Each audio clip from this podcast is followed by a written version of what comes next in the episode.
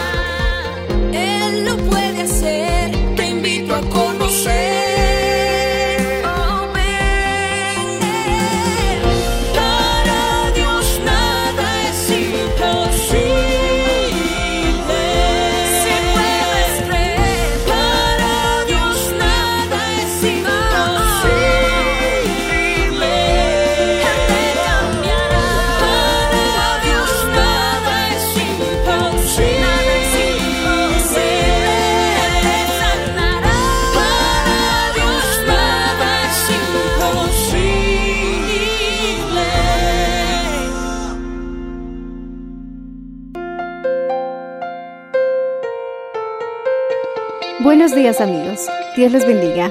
Hoy les traeremos el mensaje del Señor bajo el título ¿Por qué Dios no contesta nuestras oraciones? Parte 1, en la voz del reverendo Enrique Valenzuela. Escuchemos. Mis amados, la oración se tiene que hacer diaria, constantemente y con tiempo. A veces pueden ocurrir problemas en la vida cuando de pronto pudimos haber eh, hecho oraciones con anticipación. Recién estamos pidiéndole al Señor, faltando tal vez un día, Señor, sálvame, sálvame, Señor, sálvame, mañana necesito que me ayudes. Dice la Biblia que una persona sagaz, algunos lo confunden con simplemente ser una persona valiente, algunos lo, lo confunden como una persona tal vez como un héroe, pero sagaz significa mirar el peligro de lejos. Repite conmigo, sagaz significa anticipar el peligro o entender las cosas que está pasando. Amén, hermanos. Si tú estás viendo una situación que crees que puede darse de aquí a unos meses, no dejes a última hora la oración. Los jóvenes eh, que están pasando ahorita por muchas situaciones tienen que aprender a orar, porque un día van a ser jóvenes. Tienen que ir preparando su futuro en oración. Si no van preparando su futuro en oración, cuando llegue la situación de emergencia, la situación difícil, no es lo mismo orar en ese momento que haber orado toda una vida. Muchos dicen, pero ¿cómo Josué oró y el sol se detuvo y la luna también? En Gabaón y en Ajalón. Sol, detente en Gabaón y tu luna en el valle de Ajalón. Y el sol y la luna se detuvieron. Y la oración que hizo Josué fue una oración simple, rápida y corta. Muchos creemos que por el hecho de que simplemente vamos a creer, vamos a tener esa clase de oraciones con resultados instantáneos. Pero lo que muchos no entienden al estudiar la vida de Josué es que él llevaba una vida de oración. Además de que Moisés estuvo 40 días y 40 noches orando y ayunando en la cumbre del monte donde Dios se encontró en el Sinaí, a mitad del monte estaba esperándolo Josué, también orando y ayunando sus 40 días. Si tú lees, mi hermano, dice la Biblia que Josué siempre estaba en el tabernáculo ministrando al Señor. Entonces, esas oraciones pequeñas con grandes resultados son, mi hermano, simplemente la suma de la ecuación de una vida de oración. Cuando uno, mi hermano, ora y dice, Señor, en el nombre de Jesús, que llueva esta tarde porque esta ciudad se está secando y llueve esa tarde, no simplemente es porque se unió eh, el factor de, de la fe, sino que siempre nuestras oraciones también será el resultado de una vida de oración. Josué detuvo el sol, Josué detuvo la luna, porque llevaba una vida de oración. Repite conmigo, tengo que anticipar las cosas y orar con tiempo. No ores, mi hermano, faltando un día cuando tienes un año para orar por eso. No ores por tu hijo que está todavía chiquito. Ah, no, falta todavía para que sea joven. Ora desde ahora. Y cuando sea joven, los problemas que te van a dar van a ser menores. Van a ser pequeños. Gloria al Señor Jesucristo. Aleluya. Decimos amén, hermanos. Pero no ores a última hora. Un asunto que vemos en la vida del rey Saúl es que el rey Saúl no recibió respuesta cuando él oró. Señor, ¿por dónde atacaremos al enemigo? ¿Por dónde iremos?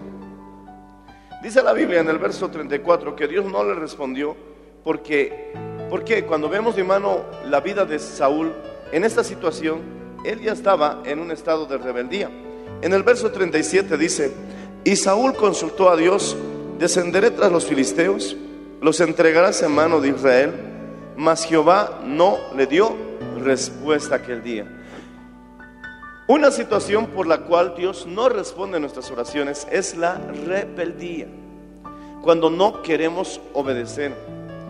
Tenemos que enseñar a nuestros hijos la obediencia desde chiquitos. Hay algunos jovencitos que tienen eh, un temperamento algo más firme que otros. Por ejemplo, un profesor le dijo a un niño, niño, ponte de pie. El niño no se quería poner de pie. Le volvió a decir, ponte de pie. Y el niño no se ponía de pie. Y la tercera vez tuvo que ponerse más enérgico y decirle, niño, póngase de pie.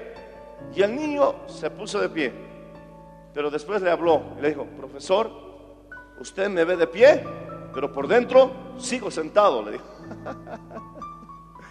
El doctor Dawson dice que son personas con determinación firme.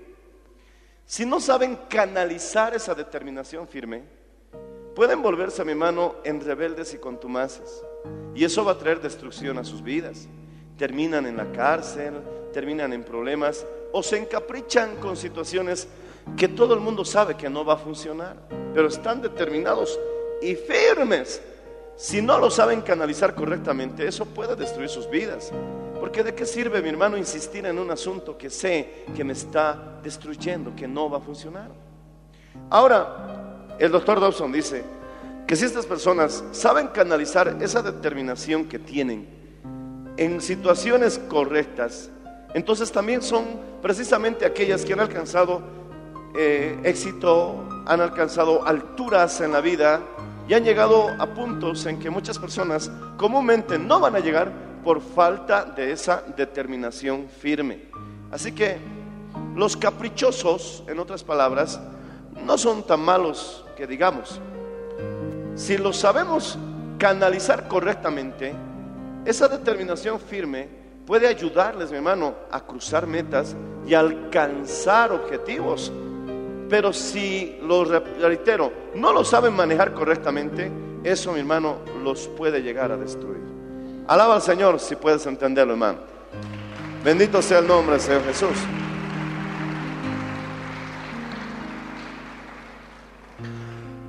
Yo al entender eso, me compré un librito que precisamente del doctor Dobson que titula ¿Cómo criar hijos, de- hijos con determinación firme? Entonces, bendito sea el nombre del Señor. Ahí comprendí, mi hermano, que lo primero que tenemos que enseñarles a los hijos con determinación firme es que si se van a poner determinados, que no se determinen en destruir sus vidas. Por ejemplo, hay jóvenes que tienen determinaciones firmes para alcanzar el último nivel del juego que hay en Internet. Pero si ellos usaran esa determinación firme para estudiar, entonces mi hermano, sabemos que uno es positivo y el otro es negativo, pero tienen la misma determinación, solamente que la fórmula la están usando incorrectamente. Decimos amén, hermanos. Sabemos, mi hermano, que la gravedad puede ser una bendición como también una tragedia. Una bendición para un físico que quiere, mi hermano, de pronto conocer las leyes de la gravedad y como los hermanos Wright llegar a hacer volar, mi hermano, el primer avión. O también como un suicidio a que quiere usar las leyes de la gravedad, lanzarse de un edificio y traer una tragedia a su existencia. La fórmula va a funcionar, simplemente es cómo la vas a manejar. Decimos amén, hermanos. Hay personas, gloria a Dios, que tienen una vida sentimental que es palpable. Y algunos, hermano, eso los puede tanto levantar como destruir. Muchos han usado esa, esa, esa emoción que domina en sus vidas y lo han convertido en inspiración. Lo han vuelto en canciones, lo han vuelto en poemas, lo han vuelto en libros, lo han vuelto en obras de arte, lo han vuelto en composiciones y hasta en sinfonías.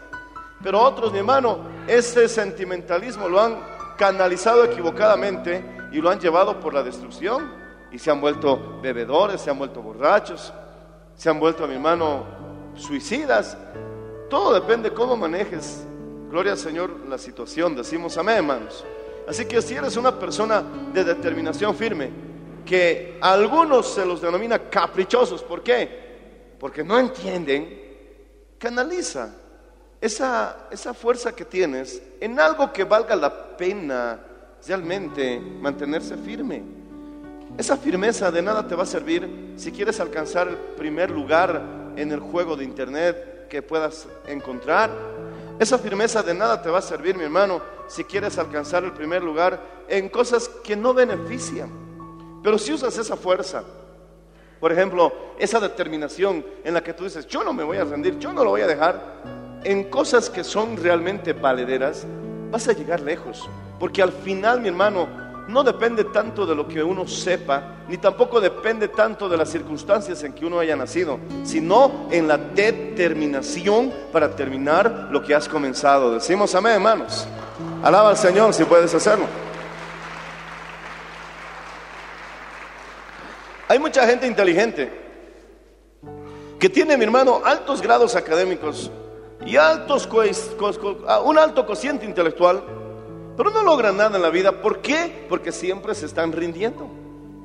Pero hay personas, mi hermano, que piensan, que piensan, que sinceramente, mi hermano, eso es algo que discutir, pero piensan que carecen de eso, de un intelectualismo y de talento, pero tienen determinación firme. Ellos, mi hermano, prácticamente son los que alcanzan, los que logran. ¿Por qué? Porque paso a paso, mi hermano, se llega lejos. Aunque el otro corra, pero cada vez abandona, no va a llegar a ninguna parte. Pero aunque nosotros vayamos un poco más lentos, pero paso a paso, determinados y con una dirección, llegaremos. Alabado sea el nombre del Señor Jesús. Alábale si puedes, hermano. Trázate una meta. Di, no lo voy a dejar hasta lograrlo. No me voy a rendir hasta alcanzarlo. No importa que esta semana me haya ido mal. No importa que este, eh, eh, en este mes parece que todo me salió lo contrario. No importa que haya, que haya ese sentimiento de que me fue mal o que fracasé. Voy a continuar. Trázate una meta. ¿No, ¿No recuerdas la historia que nos contaban nuestras mamás, nuestros abuelos, de la liebre y la tortuga? Que había una carrera entre una liebre y una tortuga. ¿De qué le servía a la liebre correr más rápido que la tortuga si no tenía bien claro el objetivo? Si no tenía bien claro, mi hermano, la idea de llegar. Él se confiaba. Simplemente porque veía a la tortuga lenta, él corrió, mi hermano, y corrió, corrió y dijo, bueno, esta tortuga nunca va a llegar. Y se echaba a descansar, se distraía. Las, to- la- las- las liebres me hacen recuerdo aquellos que tienen mucha confianza en sus talentos. Así yo puedo. No, no necesito estudiar. ¿Para qué me voy a esforzar? A mí me, me sale fácil, me sale fácil. Y como le sale tan fácil, mi hermano, a veces se salen también fácil, hermano. Y se echaba a dormir la liebre hasta que se durmió profundo. Y cuando la liebre despertó, se dio cuenta que la tortuga había estado determinada, paso a paso, con un objetivo, con una meta clara en su mente. Y cuando la liebre corrió para querer alcanzarla, ¿qué ocurrió? La liebre perdió porque la tortuga ya había cruzado la meta. Hay muchos jóvenes con tanto talento en las universidades que no van a alcanzar a graduarse precisamente, mi hermano, porque están distraídos en muchas cosas. No están, mi hermano, fortaleciendo esos dones, no están fortaleciendo esos talentos que Dios les ha dado. Y cuando se dan cuenta, Ya mi hermano hasta el más lento le ha ganado. Y eso puede ser muy frustrante en la vida. Decimos amén, hermanos. Mira al que está a tu lado, dile, tienes mucho talento. Pero no seas liebre, dile. De nada sirve que corras mucho si no te trazas una determinación y una meta clara en tu mente. No te confíes tanto en tus talentos. Al final, al final, siempre esa determinación y esa disciplina marcará la diferencia. Es lo mismo en la oración. Alaba al Señor si puedes hacerlo, hermano. Alábale si puedes, hermano.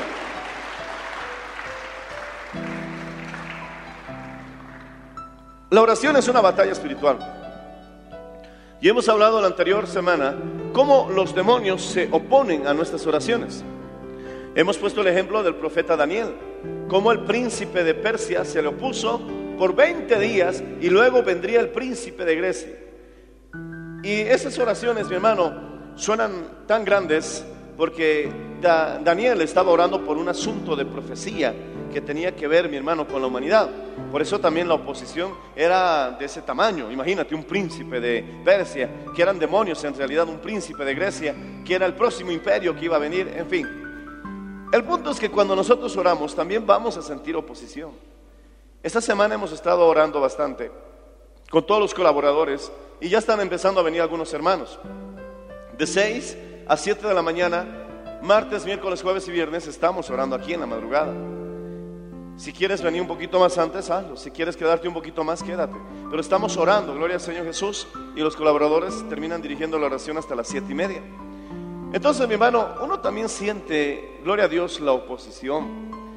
Y, y cuando a veces mi hermano le hablo a mi esposa, le digo que es una lucha espiritual.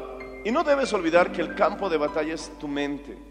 ¿Por qué el diablo ataca tanto tu mente y tus pensamientos para influir en tus respuestas? Yo sigo, mi hermano, en esa lucha. A veces no me doy cuenta cuánto el diablo, mi hermano, ha influido en mis pensamientos, que hace que mis reacciones no sean las más correctas. ¿Por qué? Porque el campo de batalla es la mente. Si el diablo logra controlar tus pensamientos, entonces es simplemente un empujoncito pequeño para que respondas como él quería que respondas. Podemos fracasar en eso. Y yo, mi hermano, reconozco que también mi hermano, gloria al Señor Jesucristo, me ha visto en esas situaciones. Pero no por eso voy a, a renunciar. Como el diablo a veces te tienta. Mira cómo has respondido a tu esposo, cómo has tratado a tu hijo, cómo has tratado a tu hija. Decimos amén, hermanos. Y el diablo, mi hermano, puede de alguna forma, mi hermano, empezar a acusarte por esa situación. De nada le has pateado ese pedito. ¿Por qué le has gritado a tu sobrinito? Y entonces el diablo empieza a acusarte. No mereces ser cristiano. No mereces ir a la iglesia. Y hasta los que son líderes les van a confrontar con esa situación. Habrán hijos que se van a equivocar. Y sus papás, que tal vez son o no son cristianos, les van a sacar el cristianismo por delante. Ahí está, pues el cristiano. ¿Cómo responde a su papá? ¿Cómo responde a su mamá? ¿Cómo se comporta? Mira pues, la jeta de esta cristiana. ¡Qué bonito! A ver, a tu pastor le voy a ir a hablar. Eso te deben enseñar en la iglesia. ¿No te suenan familiares esas palabras?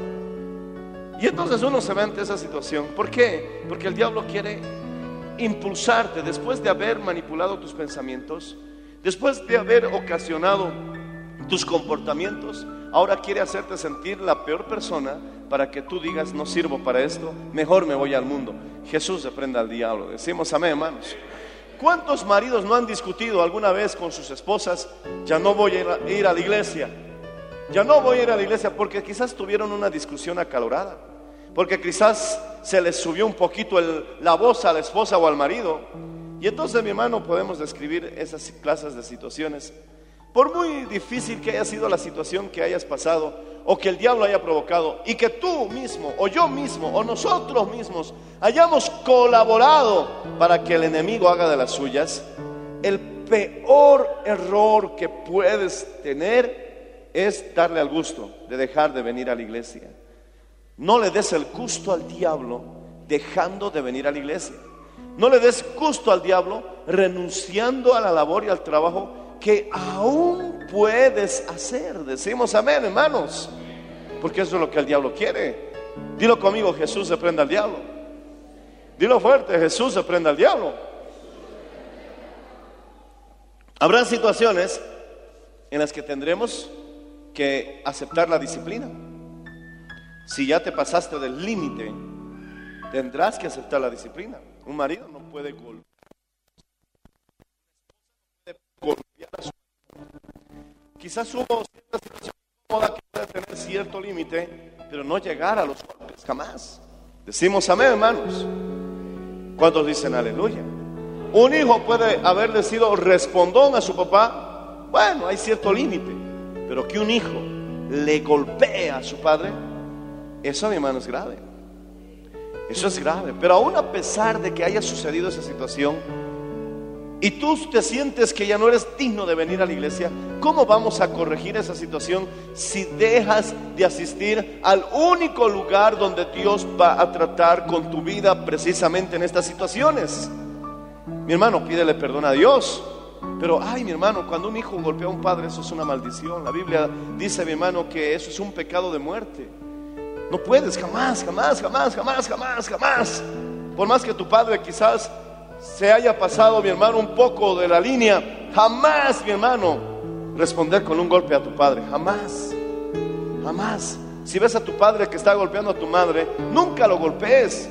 Cubre a tu madre, ponte de escudo si es necesario, porque dice que querían agarrar a Jesús los fariseos, los saduceos, los comerciantes, cuando él empezó a volcar las mesas que había en el templo, porque el templo era literalmente un mercado, era un, era un asunto de ganancia, ya no era un asunto de, de la obra misionera, no era un asunto de impulsar la obra de Dios, como nosotros hacemos en el patio, gloria al Señor, alguna actividad, no, ya era un asunto, mi hermano, de mercadería, de mercaderes y Jesús, mi hermano, empezó a tirar las mesas porque él dijo, mi casa será llamada casa de oración y puerta del cielo, pero vosotros lo habéis convertido en cueva de ladrones, porque ahí estafaban a la gente. Los sacerdotes no aceptaban el dinero común en las ofrendas, tenían que comprar la moneda que circulaba en el templo. Y cuando ellos compraban la moneda que circulaba en el templo, los cambistas le hacían el cambio de una forma, mi hermano, usurera, de una manera que ellos quedaban prácticamente estafados, los engañaban. Es como nosotros sabemos que el dólar, para redondear cifras, está a 7 bolivianos por uno, pero ellos cambiaban a 21 bolivianos por un dólar. Por decirte eso, ¿tú qué dirías? Esto es un engaño. Eso les hacían a la gente que quería ofrendar en el templo. Tenían que cambiar eh, el dinero convencional por el dinero que había, mi hermano, en circulación en el templo y los cambistas les robaban. Solo para ponerte un ejemplo, mi hermano, esa era una de las razones por las que Jesús empezó a tirar las mesas, porque se aprovechaban de los pobres, se aprovechaban, mi hermano, de la gente y de su fe de una manera, mi hermano, incorrecta. Es como si yo quisiera cobrarte por orar por un enfermo. El pastor, quiero orar por mi enfermo, con gusto, vamos a orar por ese enfermo. Es imposible, mi hermano, que un siervo de Dios te ponga un precio y te cobre, mi hermano, por orar por alguien que está necesitado. Eso es lo que estaba pasando en el templo. Que alguien diga conmigo, hay poder en la sangre de Jesús, hermano. Dilo fuerte, hay poder en la sangre de Jesús. Alabado sea el nombre del Señor Jesús.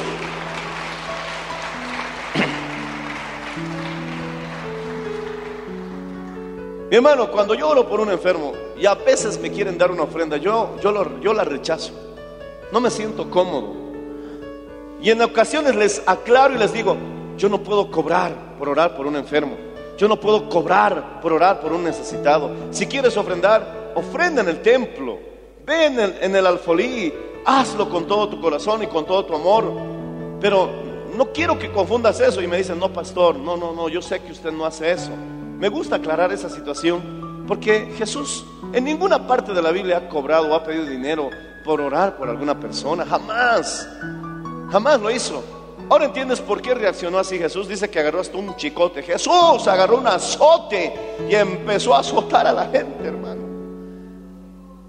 A veces, mi hermano, a veces necesitamos un azote de parte de Dios porque no entendemos, porque somos caprichosos, somos gente con determinaciones firmes, pero para lo malo. Y, si tú lees la Biblia, dice que Jesús agarró un látigo y empezó a volcar las mesas, empezó a azotar a la gente. seguramente todo el mundo hubiera dicho, este ya perdió el testimonio. No, pero también la Biblia continúa el relato diciendo, el celo por tu casa me consume. Yo sé, mi hermano, que un pastor no puede actuar de esa manera. Imagínate que aquí agarre el chicote a todos los adolescentes y jóvenes, quisiera ponerlos en su lugar. Yo no puedo. Pero Jesús, en este caso, con los comerciantes, él sí lo hizo. Empezó a voltear mesas. No te sorprendas si alguna vez tu papá en su enojo golpea la mesa o te echa un grito que te hace sacudir. Jesús, mi hermano, gloria al Señor Jesús, a veces usó ese método simplemente, mi hermano, porque en su autoridad, mi hermano, quería corregir la situación. Porque es mejor, mi hermano, cortar la parte pustulenta de la herida a que te corten el brazo por no someterte a la disciplina de Dios. Decimos amén, hermanos. ¿Cuántos dicen amén? Dice mi hermano, la Biblia, la Biblia dice que cuando había una ovejita que era muy rebelde, muy rebelde, muy rebelde, y, y era mi hermano una persona que esa rebeldía se puede traducir en muchas formas y en muchos aspectos y de muchas maneras. El pastor, para salvarle la vida a esa oveja, dice que le quebraba la patita. Por eso la Biblia dice, Jehová hirió y Jehová curará la herida. Le quebró la pata por descarriado. Ahora, a mí me, me sucedió literalmente. No te estoy diciendo que va a ser lo mismo contigo, pero yo sí experimenté literal, no simbólicamente, mi hermano, que el pastor le quiebre la patita a la oveja rebelde. A mí me pasó. Dios me estaba llamando a la obra, yo no quería ir. Yo quería estudiar en medicina y yo le dije, Señor, termino medicina y me voy a la obra. Y así, médico, curo a los enfermos y predico a los perdidos. Ese era mi plan. Todos tenemos nuestros propios planes. Pero el Señor me decía, te necesito, te necesito. ¿Y sabes dónde fue mi locura? Que yo escuchaba la voz de Dios audiblemente, pero me ponía rebelde. ¿Qué, qué majadero? Ahora que estoy en el ministerio me he dado cuenta que escuchar la voz de Dios audiblemente no se da, mi hermano, a cada rato y realmente es un privilegio. Pero yo a mis 17 años lo escuchaba. Cada mañana que me arrodillaba era como si Jesús se sentara y me dijera, ¿por qué no quieres ir? ¿Por qué no quieres seguirme? Te estoy llamando. Era como si escuchara la voz, mi hermano, así como cu- cuando hablas por teléfono. Y yo le decía, no, Señor, quiero estudiar y después de estudiar voy a ir. Llegó al punto en que peleé un mes, dos meses, tres meses. Estuve, mi hermano, dos años diciéndole al Señor, envíame a tu obra, quiero ser tu siervo. Lloraba, pasaba al altar y le decía, Señor, quiero servirte, Señor, quiero servirte. Y cuando mi hermano, cada vez ese llamado era más fuerte, mi hermano, yo me entregaba más al Señor. Y cuando llegó mi bachillerato, salí bachiller, el Señor me dijo, ok, vas a servirme. Y yo que le dije, no. Es como aquellos hermanos que dicen, Señor, ábreme la puerta, ábreme la puerta, ábreme la puerta. Y Dios te abre, hijo, te he abierto la puerta, pasa. Y tú le dices, no, Señor, no quiero. Yo estaba en ese plan. Y me fui a la universidad y estaba tres meses peleando con Dios, tres meses. ¿Y sabes qué hice? Me rebelé más, dije, no voy a orar. Ya no soporto escuchar la voz de Dios. Los israelitas, cuando Dios descendió al monte Sinaí, le dijeron a Moisés, Moisés, que Jehová hable contigo, pero no con nosotros, porque ellos sentían morir. Yo cuando leí esa parte de la Biblia dije, ¿cómo es posible que ellos se hayan perdido tan grande privilegio? Y yo, más adelante, en la misma rebeldía, ya no oré. En las mañanas ya no me levantaba a orar. ¿Sabes qué hacía? Me iba a hacer deporte. Me iba a practicar básquetbol. Tenía la esperanza de crecer un poquito más, decía. Me iba a trotar, mi hermano. Seis de la mañana, cinco de la mañana. A subir las gradas del Cristo de la Concordia. Católico me iba a volver, hermano. Y el Señor me, me hablaba y yo lo ignoraba. Veía a gente perdida, quería sentir esa lástima, ese dolor por ellos, pero cambiaba mi pensamiento, me enfocaba en otra cosa. Hasta que al estar jugando básquet con un amigo, en una situación tan simple, tan fácil. Yo digo, no puede ser que se haya roto mi mano así, tan grave, en una situación tan fácil. Yo le estaba quitando la pelota y cuando él saltó, la pelota fue hacia mi mano y mis cuatro dedos, como goma, hermano, se doblaron atrás. Y escuché un sonido de galleta, crack. Y después mis dedos volvieron a su lugar, pero no sentí dolor. No me dolía. Yo pensé que me había hecho, dicen, ¿no ve? Sonar mentiritas, dicen, ¿no? Tuvieron que haber sido unas mentirosotas porque sonó terrible, hermano. Yo lo escuché hasta en estéreo, Dolby, digital. Sonó fuerte, pero mi mano estaba bien. Yo les dije, no me he hecho doler mi mano. Ya no voy a jugar. Y como tenía una bendita, me vendé porque sabía vendarme. Y me fui a correr, hermano. Me fui a dar dos, tres vueltas todavía a la pista olímpica. Y después de eso, me fui a mi habitación de estudiante que tenía. Y en ese edificio, al frente de mi puerta, había un departamento donde vivía unos médicos. Gloria al Señor Jesús. Y entonces no me dolía, pero sí noté que se había hinchado un poquito. Le dije, eh, doctorita, ¿cómo está? Hola, Enriquito, dijo.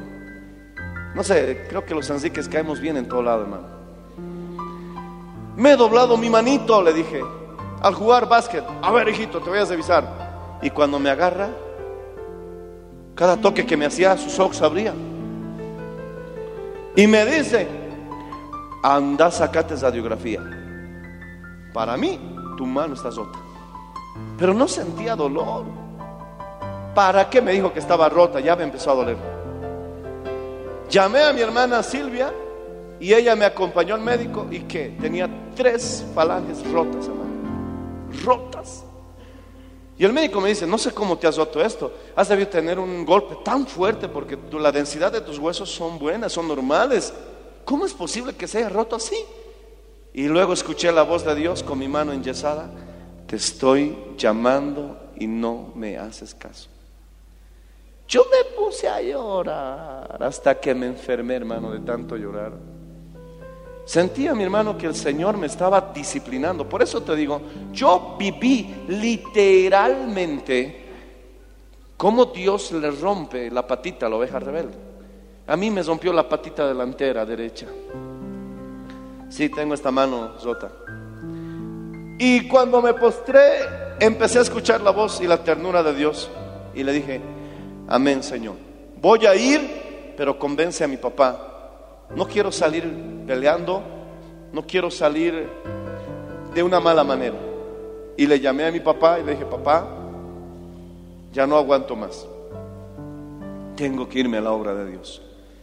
Y mi papá, bueno, se quebró y me dijo, está bien hijo, si eso quieres, ve. Entonces Dios me había contestado, ya estaba listo. Me iba a ir a la obra de Dios. Alabado sea el nombre del Señor Jesucristo. Él vive para siempre.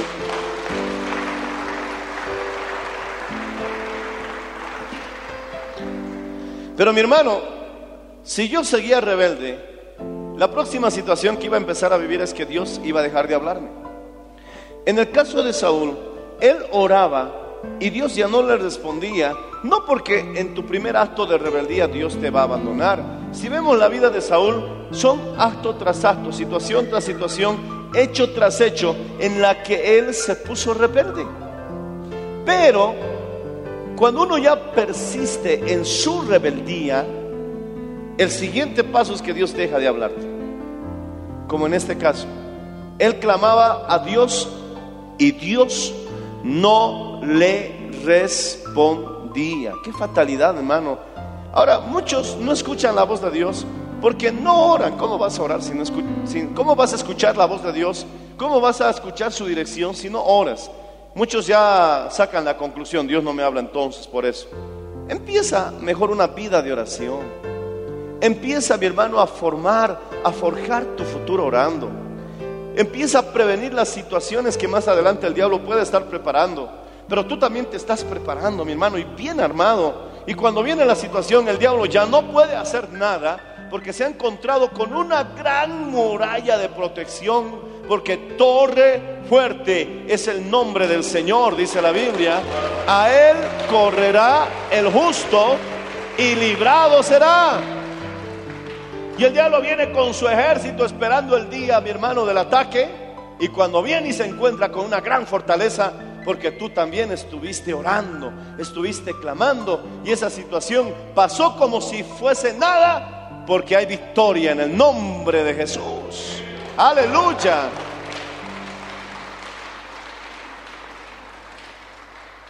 Satanás sabía que cuando Josué y el ejército se vio en esa pelea entre las tierras y el valle de Ajalón y Gabaón, Satanás sabía que la guerra iba a prolongarse y en la noche ellos no pelean, porque la oscuridad no los deja pelear.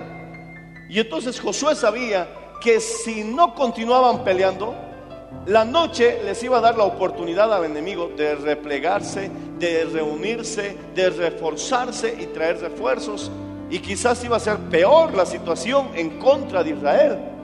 Pero como él, mi hermano, estaba preparado y oró con anticipación, era el resultado de una vida de oración. Entonces, mi hermano, él oró con fe y dijo, sol detente en Gabaón y tu luna en el valle de Jalón. Y dice que el sol y la luna se detuvieron casi 24 horas.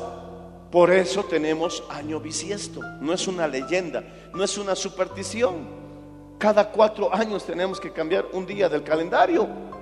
¿Por qué? Porque mi hermano, gloria a Dios, había un hombre de fe que fue capaz de detener la rotación de la tierra alrededor del sol. Detener la rotación, mi hermano, de la luna alrededor de la tierra la rotación y la traslación fueron detenidas, mi hermano, por 24 horas. Y eso fue maravilloso.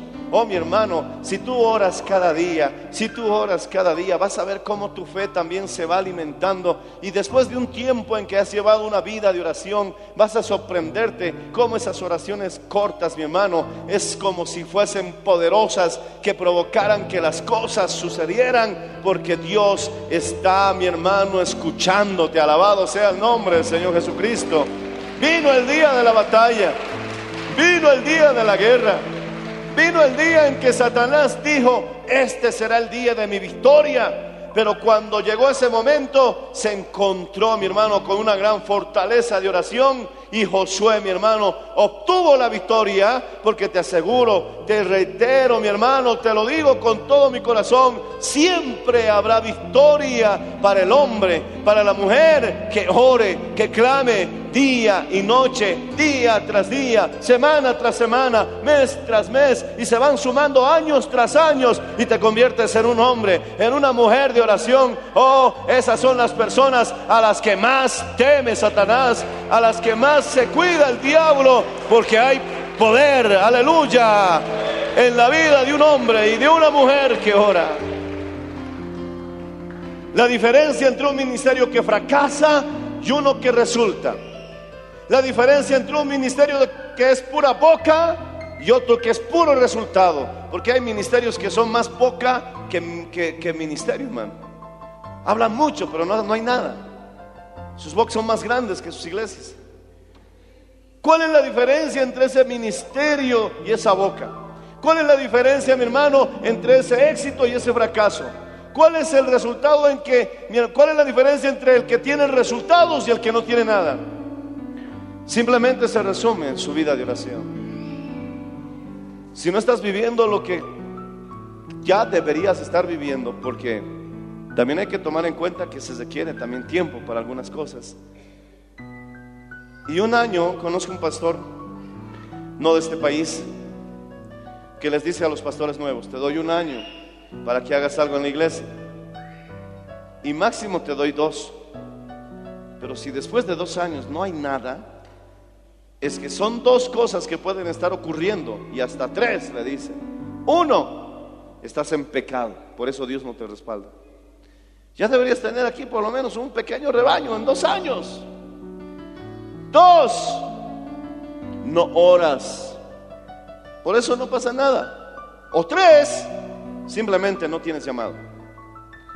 Y aunque lo han criticado por ser vertical, y hasta en algunos casos lo han señalado equivocada y erróneamente de hasta haber actuado con cierta, mi hermano, eh, rigidez. Es cierto, hermano.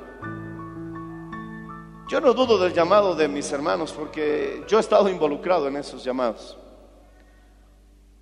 Pero a veces pienso que los factores son el primero y el segundo. Puede ser que estés en pecado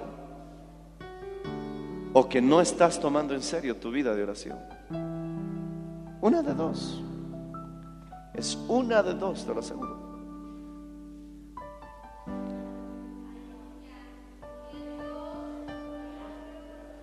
Claro, hermano. Alabado sea el nombre del Señor Jesucristo. Él vive para siempre. Oh, siento la presencia de Dios en este lugar, hermano. Siento que el Señor ha venido y nos ha revolcado todas las mesas. Y en ocasiones hasta nos hace sentir ese azote, mi hermano. Pero es para que vivamos. Es para que vivamos. Ponte de pie, por favor.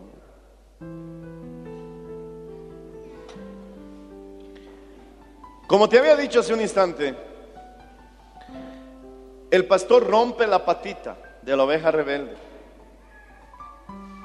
Y aunque eso puede tener un simbolismo, en mi caso, en mi, mi, mi, mi, mi, mi, mi caso, fue literal. No estoy diciendo que todos los que se lastimen una mano o un tobillo ya están rebeldes, no lo sé. No puedo yo decir eso, sería un gran riesgo de equivocación. Por eso te cuento de mi caso. Si yo no me hubiera roto esta mano, ahora no estuviera en este altar. Si yo no me hubiera quebrado esta patita, solo Dios sabe en qué camino se hubieran dado. ¿Es necesario que Dios haga algo así para que reacciones? En mi caso, Dios tuvo que hacerlo porque estaba muy caprichoso. Pero gracias Dios. Si no hubiera sido por el Señor, ya mi alma se hubiera perdido. Si no hubiera sido por el Señor, ¿dónde hubiera estado? Y aún siendo cristiano, mi hermano, sin Cristo hubiera sido peor. ¿Por qué no levanta las manos y le dice, Señor, perdóname? Saúl no reunía las condiciones, por eso Dios no le respondía a las oraciones, porque era rebelde. No lo abandonó el Señor la primera vez. Es más, a veces Dios es tan misericordioso. Si tuvieras los años que aguantó a Saúl, no fue una semana.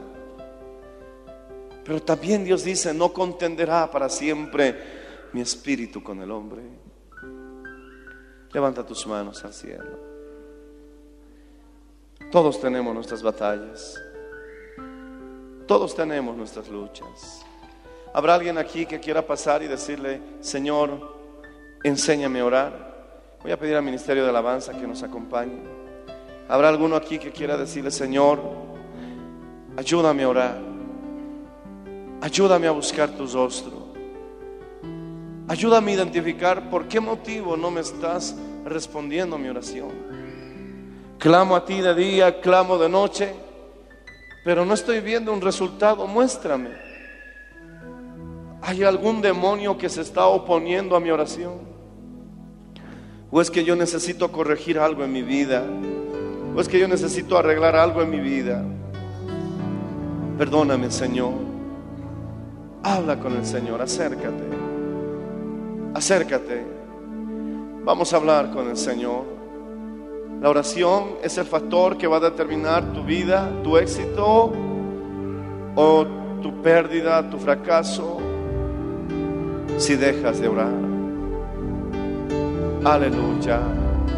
Voy a invitar a la pastora Patricia, si está. Gloria al Señor Jesucristo, Él vive para siempre. Levanta tus manos al. Habla con el Señor.